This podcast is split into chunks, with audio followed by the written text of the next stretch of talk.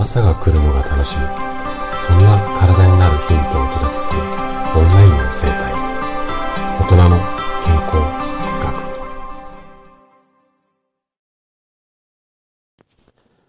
おはようございます。高田です。今日はね意外と知らない腸内環境に大切な3つの菌。こんなテーマでお話をしていきます。えー、本題に入る前にお知らせをさせてください。えー、毎度毎度になるんですが、もう YouTube 登録いただきましたでしょうか？えー、っと、多分来週にはね、1本目、ようやく1本目、1時間を超える自律神経の話、えー、出していきますので、ぜひね、今のうちにチャンネル登録をしていただいて、で、もう超有料級のお話をね、あの、YouTube の方では気合入れてね、えー、ガッと、あの、お届けをしていきますので、ぜひね、チャンネル登録をしてお見お見逃しのないようにしていってください。はい。ということでね、今日は腸内環境についてお話をしていくんですが、あなたの腸内環境、整ってますかね？うん、これね、ご存知の方も多いと思うんですけれども、腸内環境が乱れてしまうと、健康を損なう。こんな風になってしまいます。で、このね、腸内環境を整えるためには、実は3つの菌のバランスを良くする。これがね、すごく大切になります。で、3つの菌って聞くと、どんな菌思い浮かべますかね？善玉だ、悪玉だ、みたいなところをね、話をしていくんですが、これ、善と悪はポンと出てくると思うんですけども、もう一個ね、大切な菌があったりするので、今日はね、そのあたりを詳しくお話をしていきます。ぜひね、最後まで楽しんで聞いていただけると嬉しいです。じゃあ、早速、ここから本題に入っていきましょう。えっ、ー、と、私たち人間の腸内には、約ね、1000種類、もう種類だけで1000ですよ。で、菌の数で言うと、100兆個。もう想像つかないですよね。1000種類いて100兆個。の菌がいるっていうふうに言われています。で、これ意外と知られていないのは、このね、腸内細菌、この菌ですね。1000種類の100兆個もいらっしゃ、いらっしゃるっていうか、いる菌たちっていうのは、その働きによって3つの種類に分かれます。で、えっ、と、どんな種類があるかっていうと、善玉菌と悪玉菌。ここはイメージしやすいと思うんですが、もう一つね、日和見菌っていうこのね、第三の菌がいます。で、簡単に説明すると、まず皆さん大好きな善玉菌。いいことしてくれそうですよね。この善玉菌っていうのは乳酸だったり酢酸、こういった酸がつくものを作ってくれて、腸内を酸性に保つ、こんな働きがあります。で、善玉菌の働きによって腸内環境が酸性に傾くことで腸の運動が活発になって感染が予防できたりとか、あとは腐敗産物って言って腸の中でね、腐ったものがあるんですけれども、こういった腐ったものを作るのを抑える。こんな効果があるので、なので善玉菌を増やしましょうっていうのはこういうところから来ています。で、次、悪玉菌です。で、悪玉菌はなんで悪って言われるかっていうと、これね、アンモニアみたいな毒性の物質を作っちゃうんですよね。で、えっ、ー、と、これで悪者っていうふうに言われているんですが、実はね、いい働きもしていて、例えばお肉なんかを食べた時のタンパク質、これをね、分解したいだとか、まあ、分解したものをね、便として外に出すっていうことをやっているので、反対に善玉菌が100%で悪玉菌が0だと、お肉なんかのタンパク質食べても分解できないので、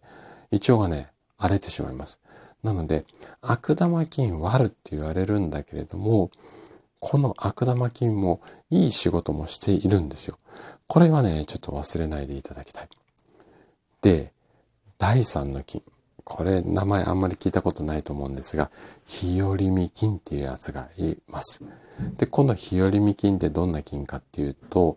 善玉菌でも悪玉菌でもどちらでもない菌、どっちつかずの菌なんですよ。ただ、例えばね、100兆個あるって言ったじゃないですか。で、仮にね、善玉菌が30兆いて、悪玉菌が20兆いたとします。で、これ30と20で50なので、残りの50兆が日和見菌なんですけども、30が善玉菌じゃないですか。で、こういった多い方、優勢の菌なんて言ったりしますけれども、多い方、善玉菌が優勢の状態であれば、日和見菌は善玉菌にくっついてくれるんですよ。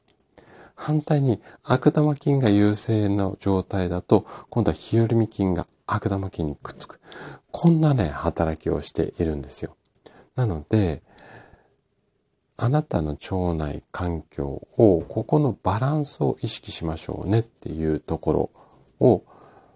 まず頭に入れといてください。ここまではなんとなくわかりますか？で、こっからもうちょっと深掘りをしていくんですが、このね、善玉、悪玉、日和見、ここのバランスっていうのは日々変化してます。例えばストレスを受けたら悪が多くなったりとか、リラックスしたら善が多くなったりとか、こういうストレスだけでもね、食べるものだけじゃなくて、気持ちの問題でもね、変わったりします。で、この腸内環境を整えるっていうのは、悪玉菌、あ、悪玉菌よりも善玉菌の方のバランスを良くしたいんですけれども、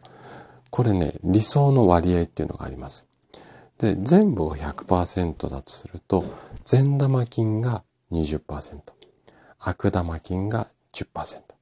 残りの70%は日和見菌。こんなバランスがいいっていうふうに言われています。じゃあ、善玉菌増やしたいですよね。これどうしていくかっていうと、ここら辺は腸活で言われていることなんですけれども、二つ方法あります。一つ目は一つ目は、ごめんなさい。一つ目は、生きた善玉菌。これ、ちょっと難しい言葉なんですが、プロバイオティクスなんていうふうに言われてるんですけれども、このプロバイオティクスを摂取する。これが大切になります。